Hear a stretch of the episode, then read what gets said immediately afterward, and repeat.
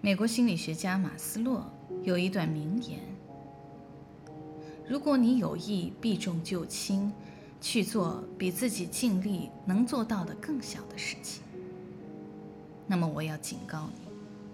在你今后的日子里，你将是很不幸的，因为你总是要逃避那些和你能力相联系的各种机会和可能性。”每次读到，我总是心怀战栗的感动。一个人就像是一颗种子，天生就有发芽的欲望。只要是一颗健康的种子，哪怕在地下深埋千年，哪怕是到太空中遨游一圈，哪怕被冰雪封盖，哪怕经过鸟禽消化液的浸泡，哪怕被……锋刀双剑连续斩杀，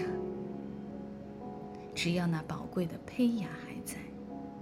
一到时机成熟，它就会在阳光下